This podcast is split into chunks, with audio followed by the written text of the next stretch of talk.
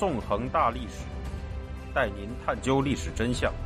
理解历史现在与未来。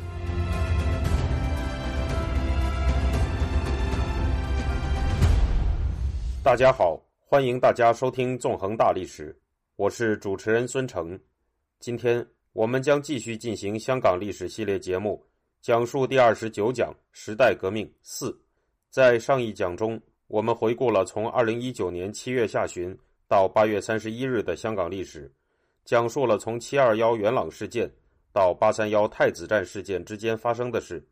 在这一期间，香港当局对市民的镇压变得越来越残酷，民众的反抗也变得越来越激烈。香港的街头已经变成了战场。香港警方在八三幺事件中表现出的冷血和野蛮，与七二幺事件中的白衣暴徒如出一辙。随着警方的暴行不断刷新着民众认知的下限，香港民众进行了更为广泛的社会动员和反抗，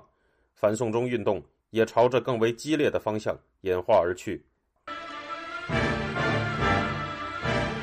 二零一九年十月二十日下午四时，一辆香港警方的水炮车开到了位于九龙尖沙咀的九龙清真寺附近。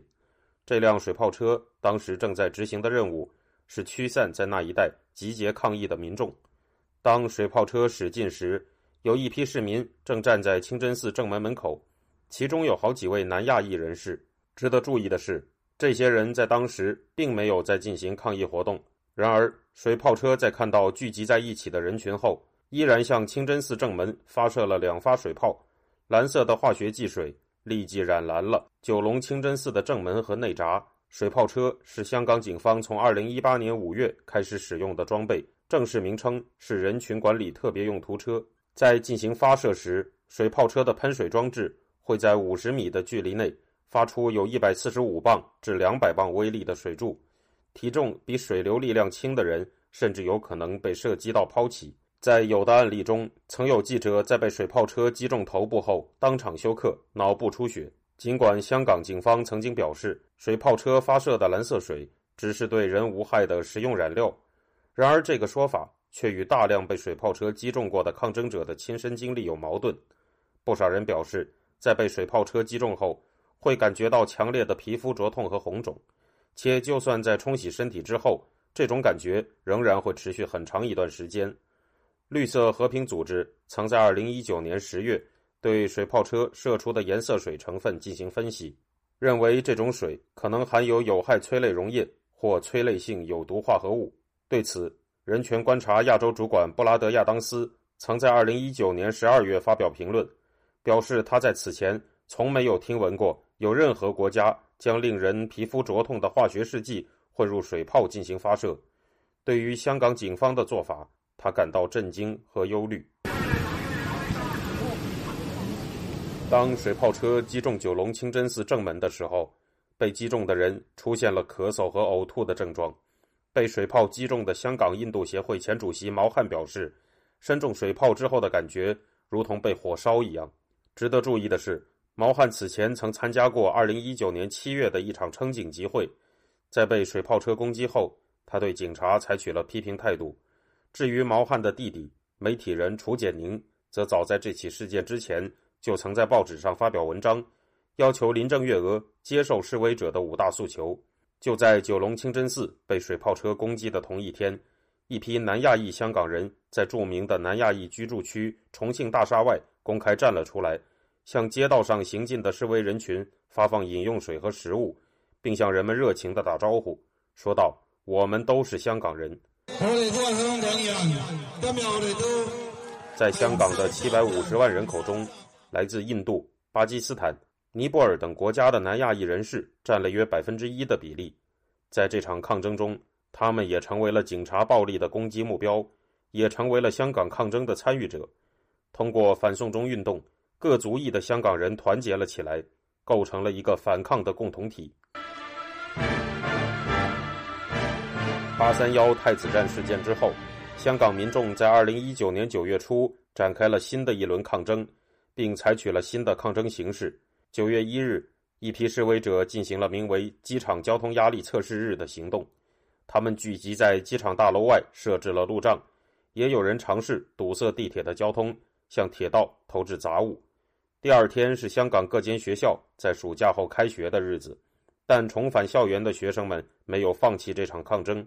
来自两百多间学校的数千名学生进行了校外罢课集会。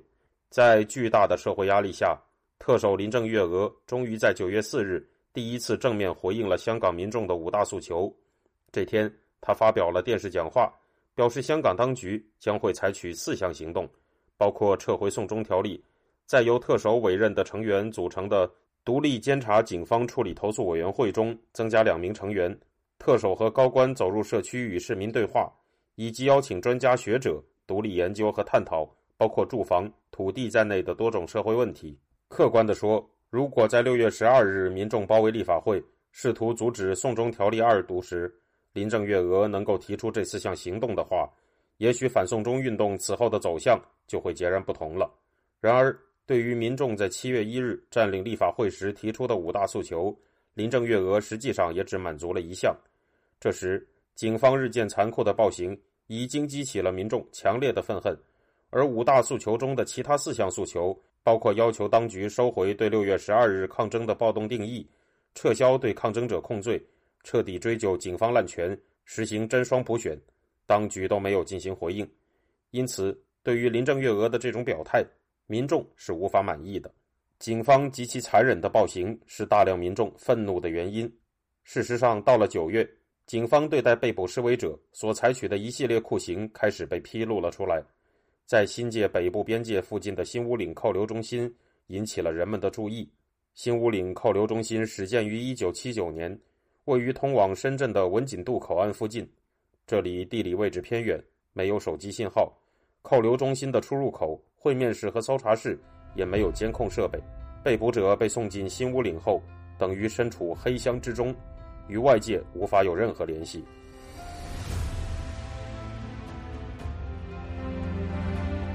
听众朋友，您现在收听的是自由亚洲电台纵横大历史栏目，我是主持人孙成。在这座被市民们称为“新屋岭集中营”的黑牢里。当局的警察对被捕民众施加了各种各样的酷刑，进行百般折磨。有人被打得脑出血，有人的牙齿被打落了，有的人手被打到整个断掉，仅剩皮肤和身体相连。有人被绑住四肢和戴上头套，遭到多名警察的轮流虐待。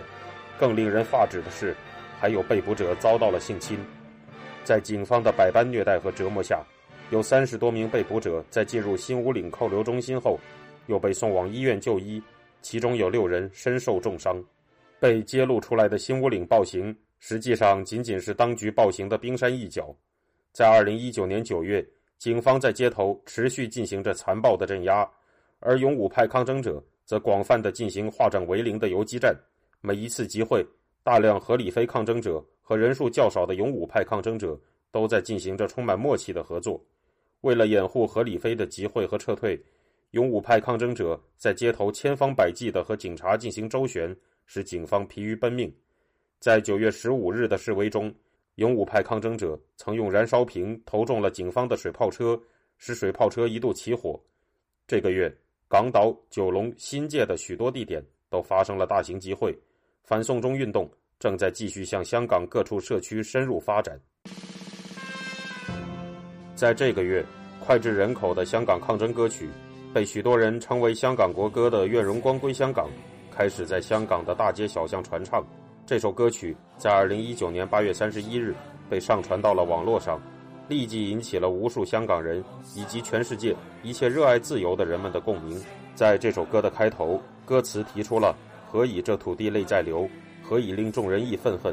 何以这恐惧抹不走？何以为信念从没退后？”何解血在流等问题，展现了香港在当局暴行之下的惨状，以及民众的愤怒和反抗。对于这些问题，歌词以昂首巨莫尘、呐喊声响透、盼自由归于这里、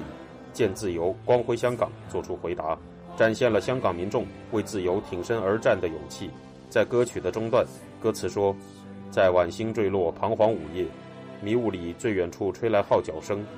表达了在迷茫与痛苦中。民众毅然反抗的精神，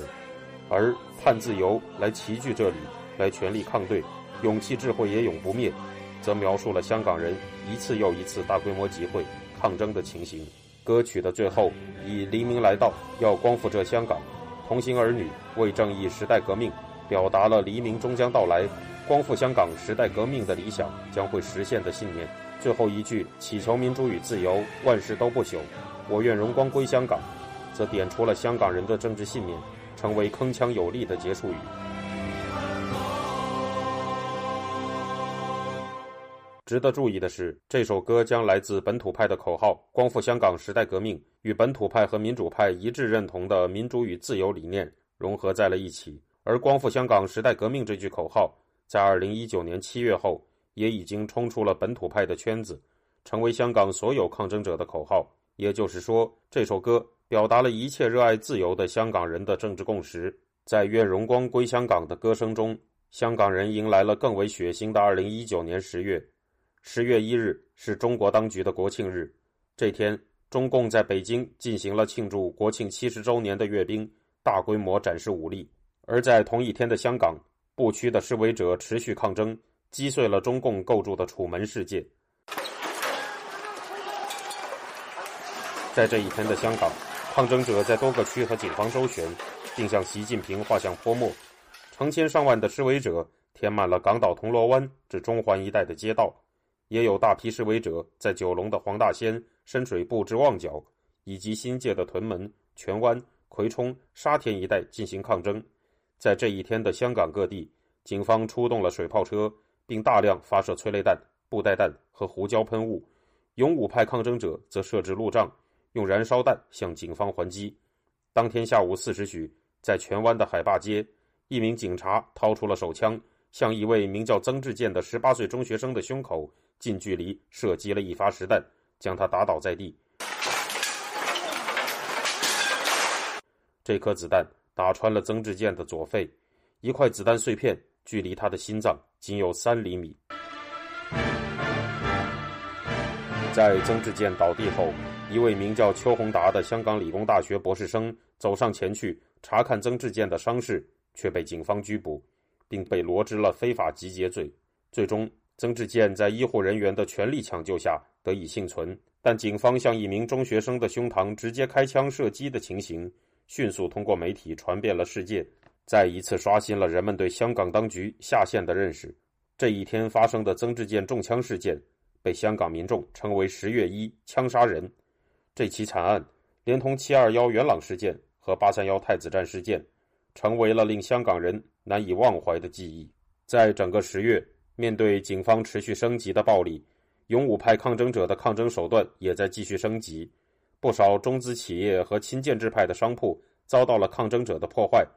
此外，由于在八三幺太子站事件后，简称港铁的香港铁路公司因为拒绝公布事发时的站内监控录像，